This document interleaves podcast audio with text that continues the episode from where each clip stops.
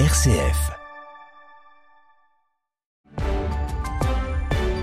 RCF, il est 19h. Le journal Jean-Baptiste Labeur. Bonsoir à toutes et à tous. Le Pas-de-Calais dans l'attente de l'accalmie. L'eau a continué de monter aujourd'hui. Témoignage à suivre dans un instant. La guerre au Proche-Orient, le Hamas dénonce des tirs sur des hôpitaux. Le système de santé à Gaza a atteint un point de non-retour. Alerte ce soir la Croix-Rouge. Malgré un recul de l'inflation, les prix baissent-ils vraiment dans les grandes surfaces? Eh bien, nous le verrons. Nous sommes allés vérifier.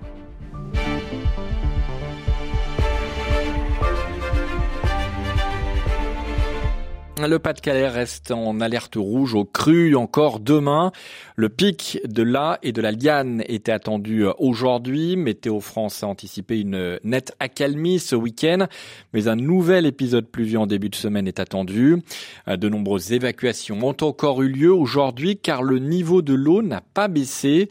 Témoignage ce soir de Joël Duquenois, président de la communauté d'agglomération du pays de Saint-Omer. Malheureusement, euh, ça continue à monter et nous ne sommes pas encore euh, au maximum, je pense, compte tenu qu'il pleut sans cesse. Et donc, nous serons bien au-dessus euh, des crues de 2002 ou de 2017. Mmh. Les gens commencent à ressortir euh, de chez eux tout ce qu'ils peuvent. voilà, ils se protègent.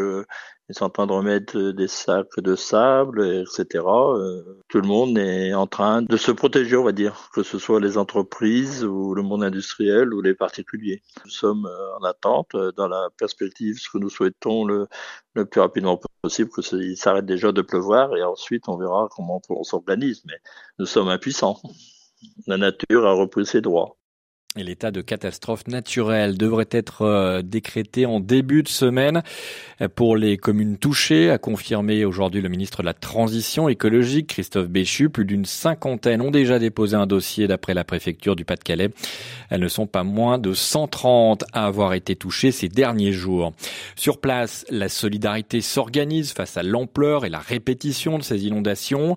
David Capitaine est le vice-président de l'association des sinistrés de Blaine il y a une salle forcément mise à disposition euh, pour accueillir les personnes dans un premier temps s'ils n'ont nulle part où aller.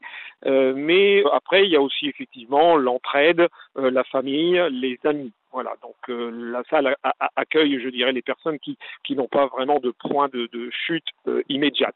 C'est forcément c'est très stressant. Je veux dire, là, quand je suis dans cette rue et que euh, forcément les gens n'avaient rien mardi, mais que là la rue est, commence à se remplir d'eau et qu'on est en train de voir est-ce qu'on évacue, est-ce qu'on ne évacue pas. Forcément, la tension est là, l'appréhension est là. Est-ce que je vais perdre tous mes biens Forcément, tout, tout ça a un impact psychologique très important sur tout le monde et tout le monde est un petit peu aussi à, fleur de peau. Euh, voilà, donc euh, c'est ce qui est normal hein, puisque ça fait quelques jours qu'on subit ça.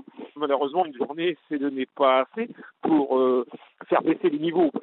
Et dans une interview à La Voix du Nord, le président de la région des Hauts-de-France, Xavier Bertrand, confirme l'ouverture d'un bureau spécial pour les sinistrés. Notez que trois autres départements en France sont en alerte orange au cru, le Nord, la Vendée et la Charente-Maritime. 19h et presque 4 minutes sur RCF, la guerre au Proche-Orient, les combats se poursuivent dans la ville de Gaza. Le Hamas affirme que des écoles et des hôpitaux ont été visés par l'armée israélienne. Le plus grand complexe hospitalier du nord de la bande de Gaza a été touché aujourd'hui par une frappe. Melchior Gormand. Le Hamas a fait état de 13 morts à l'hôpital Shifa lors de cette frappe attribuée par le mouvement islamiste à Israël. L'armée israélienne n'a pas communiqué sur une telle opération. Le système de santé à Gaza a atteint un point de non-retour, alerte ce soir le comité international de la Croix-Rouge.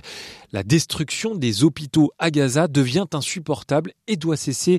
La vie de milliers de civils, de patients et de membres du personnel médical est en danger. C'est ce qu'a déclaré dans un communiqué William Schomburg, chef de la sous-délégation du CICR. Le patron de l'agence de l'ONU pour les réfugiés palestiniens appelle de son côté à l'arrêt du carnage à Gaza où plus de 100 de ses employés sont morts. Dans la ville de Gaza, les combats font rage entre l'armée israélienne et le Hamas. Les civils continuent à fuir vers le sud avec des pauses acceptées par l'État hébreu hier. Le premier ministre israélien Benjamin Netanyahou a lui rejeté de nouveau tout cessez-le-feu avec le Hamas, qui relèverait, selon lui, d'une reddition. Et il y a quelques instants, l'armée israélienne a indiqué qu'elle tuera les combattants du Hamas qui tirent à partir des hôpitaux à Gaza, tout en reconnaissant le caractère, je cite, sensible de ce type d'opération. Pour la première fois, le prince héritier d'Arabie saoudite s'est exprimé au sujet du conflit. Mohamed Ben Salman dénonce l'agression de Gaza et le ciblage de civils. Déclaration à la veille de réunion d'urgence de la Ligue arabe et de l'Organisation de la coopération islamique. En France, face à l'explosion des actes antisémites. Des responsables chrétiens catholiques, orthodoxes ou protestants ont annoncé leur présence à la marche de dimanche à Paris.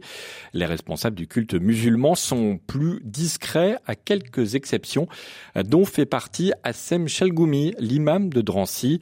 Le président de la conférence des imams de France défilera dimanche.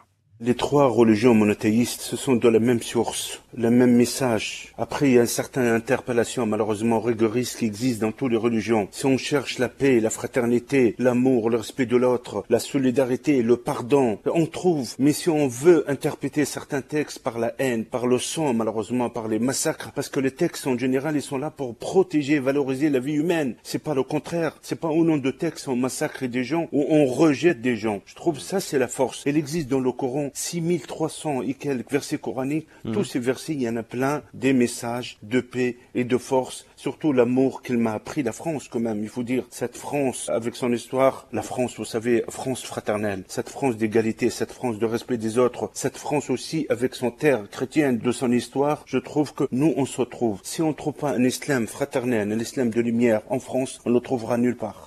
Elisabeth Borne veut rassurer les départements. À Strasbourg, au congrès des départements, la première ministre a annoncé une enveloppe de plus de 230 millions d'euros pour soutenir les conseils départementaux dans leurs dépenses en matière de protection de l'enfance ou encore d'aide à l'autonomie. Le nombre de personnes mises en cause pour agression sexuelle ou viol dans le cadre conjugal a plus que doublé entre 2017 et 2022, selon le ministère de la Justice. Une hausse de 164% qui s'explique en partie par des signalements plus nombreux de la part des victimes. À Lyon, un lycée ciblé ce matin par des tirs de mortier d'artifice venant d'un groupe d'une quinzaine de jeunes. Deux personnes ont été interpellées par la police. «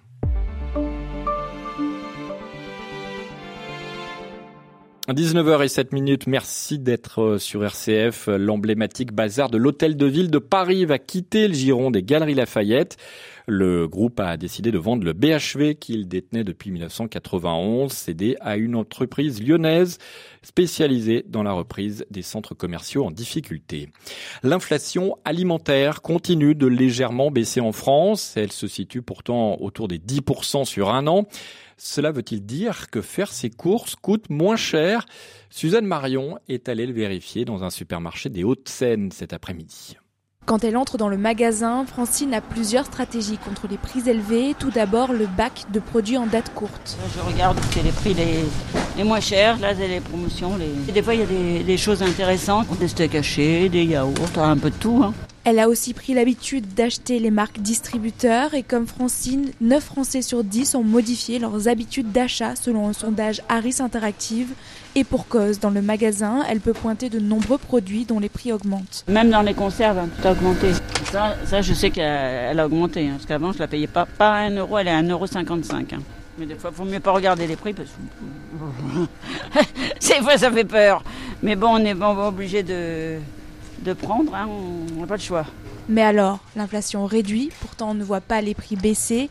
Voici les explications de Grégory Carré, directeur de l'Observatoire de la consommation de l'UFC Que Choisir. Aujourd'hui, les prix, globalement, dans l'alimentaire ont arrêté d'augmenter. Donc euh, si vous comparez les chiffres de ce mois par rapport aux, chiffres du mois précédent, les produits n'ont pas sensiblement augmenté. En revanche, c'est pas du tout un niveau de prix qui pour les consommateurs euh, satisfaisant parce que là on est sur des prix qui, je vous dis, sur deux ans ont pris 25%. Et selon lui, rien ne peut nous assurer que les prix baisseront dans les mois à venir. Le gendarme de l'assurance met en garde contre une arnaque avec des publicités du groupe Zebrance depuis plusieurs semaines. Problème, cette société ne dispose pas d'un agrément et n'est pas autorisée à, à pratiquer des opérations d'assurance en France.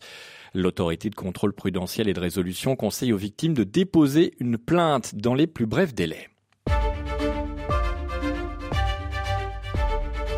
C'est une première dans le monde. L'Australie va proposer l'asile climatique aux habitants des îles Tuvalu. Cet archipel du Pacifique Sud est l'une des nations les plus menacées par le changement climatique et la montée des eaux. Baptiste Madinier. Les 11 000 Tuvalais auront donc une terre de repli. Le traité dévoilé aujourd'hui avec Canberra leur ouvre des droits spéciaux pour s'installer, travailler ou étudier en Australie. Une mobilité pour le moment limitée à 280 personnes par an afin d'éviter une fuite de cerveau dans l'archipel. Les Tuvalus sont en première ligne face au dérèglement climatique et à la montée des eaux. Deux de ces neuf atolls ont déjà été submergés et au rythme actuel, le territoire sera complètement inhabitable d'ici 80 ans. Selon le dernier rapport du GIEC, le niveau des mers aura gagné 30 cm en 2050 et 77 d'ici à 2100. Ce traité comporte également un volet défense. Il engage l'Australie à venir en aide à Tuvalu en cas d'invasion ou de catastrophe naturelle. L'Australie cherchait en effet à étendre son influence dans le Pacifique face à la Chine. Les îles Salomon se sont tournées vers Pékin ces dernières années. Tuvalu reste, lui, opposé en continuant notamment de reconnaître diplomatiquement Taïwan. La France va bâtir un navire à capacité de glace pour naviguer dans les mers polaires, annonce d'Emmanuel Macron à l'issue du sommet des pôles. Ce navire portera le nom de Michel Rocard. L'ancien Premier ministre décédé en 2016 a été le premier ambassadeur français des pôles.